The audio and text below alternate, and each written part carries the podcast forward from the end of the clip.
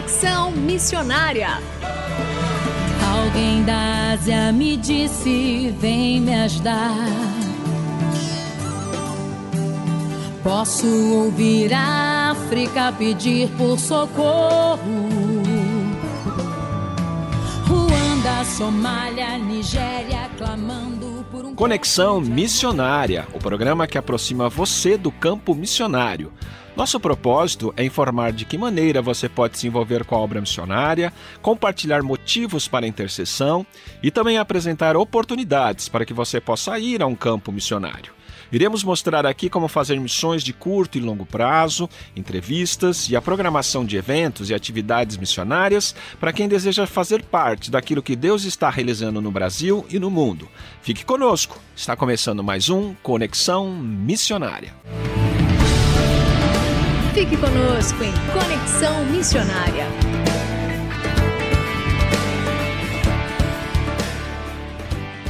O Conexão Missionária vai ao ar todas as terças-feiras, às 17 horas e 5 minutos, com reprises às quintas, às 11 horas e 15 minutos e às 19 horas e 30 minutos. Você também pode fazer o download do podcast deste programa e de demais programas acessando o site transmundial.com.br.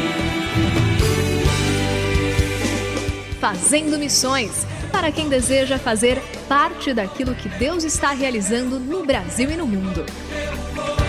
Em junho de 1948, no pós-guerra, sob o lema Dar a Bíblia à Pátria, surgiu a Sociedade Bíblica do Brasil. Desde então tem sido referência na tradução, produção e distribuição de Bíblias, com a missão de semear a palavra de Deus que transforma vidas.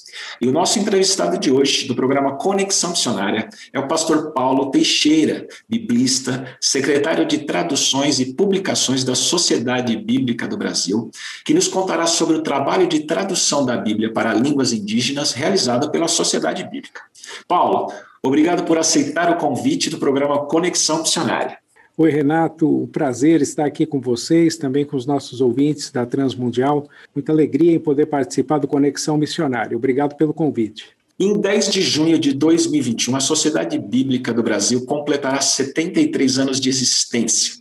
O que representa essa data para a sociedade bíblica e o que esperar da sociedade bíblica nos próximos anos, Paulo? Renato, 73 anos é mais um passo ao longo do caminho. A obra bíblica está sempre a caminho. De, é uma obra não concluída, sempre há muito por fazer. Nós estamos num programa que fala sobre missões, conexão missionária. Assim é a obra bíblica, a causa da Bíblia, como nós a chamamos aqui na Sociedade Bíblica do Brasil. Ela é sempre inconcluída, tem muito por fazer. O mandato de Jesus, a grande comissão, ainda precisa ser cumprida. E para isso o evangelho precisa ser pregado em todas as línguas do mundo. Né? Isso tem muito a ver com o nosso ofício aqui na Sociedade Bíblica do Brasil e em âmbito mundial, é, para com as sociedades bíblicas unidas, o movimento de sociedades bíblicas, ao qual a Sociedade Bíblica do Brasil está afiliada. E um dos processos, Paulo, que exige muito cuidado é o da tradução da Bíblia. Você pode explicar para os nossos ouvintes como isso funciona dentro da sociedade bíblica? Então, vou tentar colocar aqui em poucas palavras uma pergunta que é, é tão, tão ampla como, como essa aqui. Né? Tradução, de fato, está no centro da obra bíblica e no centro da, da expansão do evangelho. Né? É, existe um movimento de tradução bíblica já dentro do próprio texto bíblico. O povo volta do cativeiro, se vocês, os nossos ouvintes, se lembram bem, é, Zorobabel, Esdras, Neemias, né? o povo volta do cativeiro, e no cativeiro babilônico, a língua hebraica é praticamente esquecida ou substituída pelo aramaico, que era a língua do cativeiro. Os cativos voltam, um de cada dez, se a gente observar bem as genealogias ali da, dos livros do Antigo Testamento, e esses um de cada dez voltam falando aramaico. Quando a lei é lida é, para eles, para que eles pudessem entender, os levitas são convidados a explicar, em algumas traduções se diz assim, né? Explicar o que está sendo lido. E aquele verbo explicar pode ser traduzido também por traduzir. Nós temos ali um grande movimento, Renato, de tradução da Bíblia. A lei, a Torá, era lida por uma pessoa E esta lei, para que pudesse chegar ao coração das pessoas, aos seus ouvidos e seus corações, ela é traduzida ali. Deus não se opôs, pelo contrário, Deus incentivou isso. Não há qualquer censura a que a mensagem da palavra de Deus seja traduzida para outra língua. Por quê? Porque a língua não é a mensagem, ela é apenas o veículo. A mensagem é a palavra de Deus. Esse é um dos exemplos ali, é, Neemias e Esdras, mas existe também o grande movimento do Pentecostes, né? Atos capítulo 2.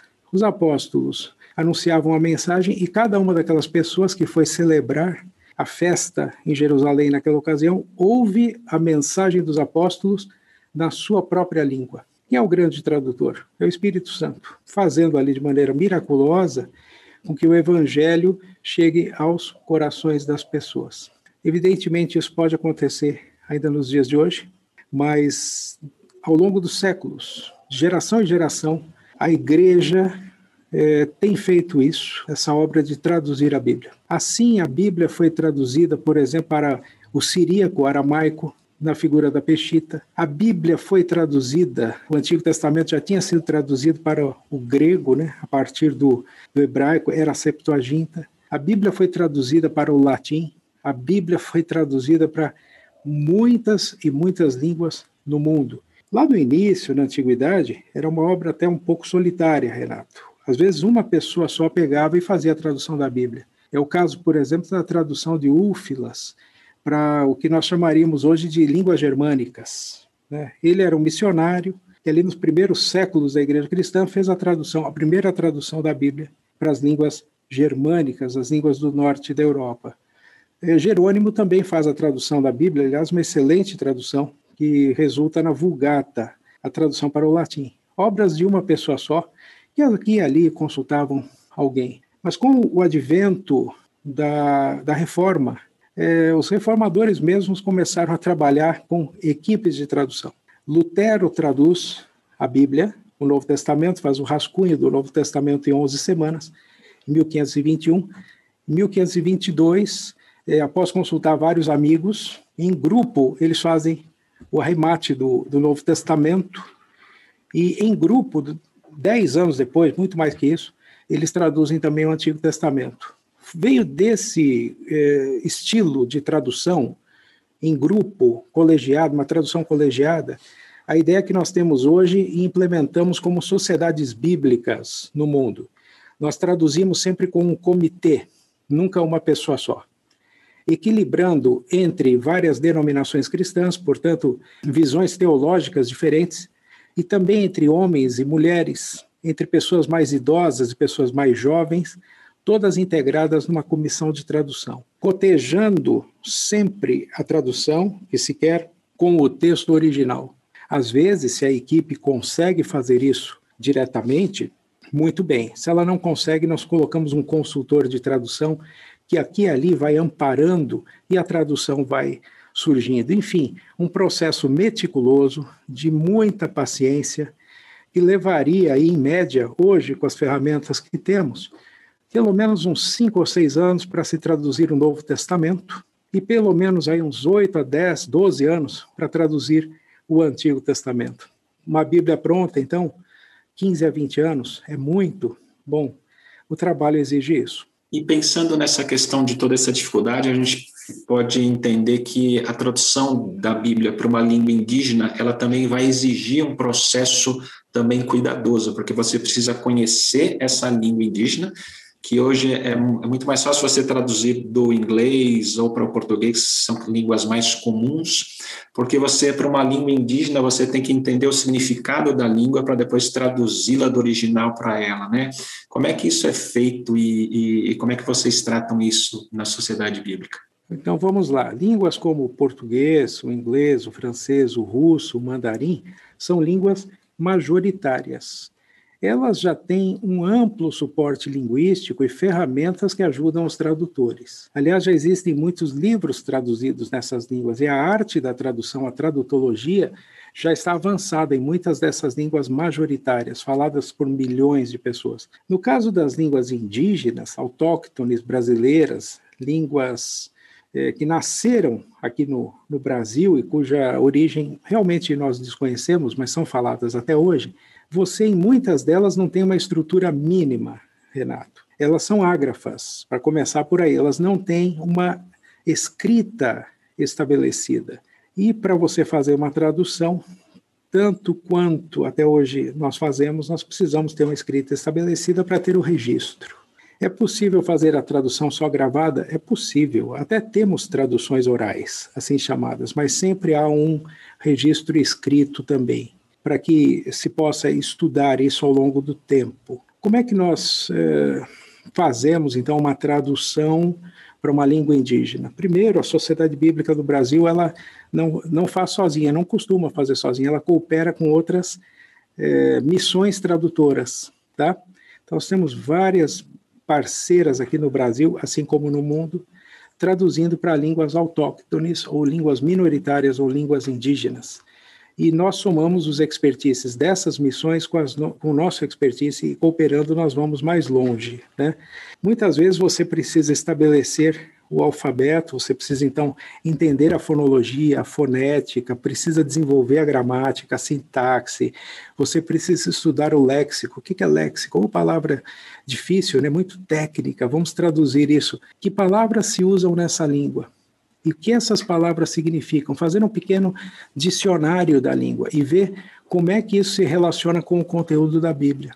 E eh, uma vez feito todo esse trabalho, nós também vamos ensaiando com aqueles tradutores que hoje predominantemente são tradutores nativos. Mas Paulo, eles têm formação em linguística, em tradução para ser tradutores da Bíblia? Não, a rigor não, mas não precisam. Nós damos o suporte linguístico e técnico. Eles têm o que de mais precioso existe, eles são os donos da língua. Então, é um processo longo, um processo de profunda interação entre aqueles que têm é, detém os recursos técnicos de como se traduz o que é a palavra de Deus e tem uma vivência de igreja, com aquela cultura que está apenas começando a caminhar com Jesus Cristo e sua mensagem. Por isso, logo do início, eu disse que 73 anos da sociedade bíblica é mais um passo na história. Nós sempre estamos a caminho, colocando mais um passo nessa caminhada com Jesus Cristo. Muito interessante. E nós vamos continuar essa entrevista com o pastor Paulo Teixeira na próxima semana, então não perca a continuidade dessa entrevista.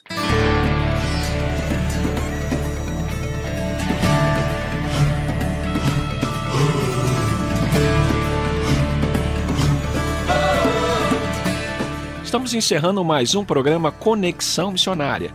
Eu, Renato Croja, juntamente com Marcos Grava, apresentamos e os trabalhos técnicos a cargo de Tiago Parisi. Vinhetas gravadas gentilmente por Renata Burjato. A você que esteve conosco até agora, Deus o abençoe e até o próximo Conexão Missionária.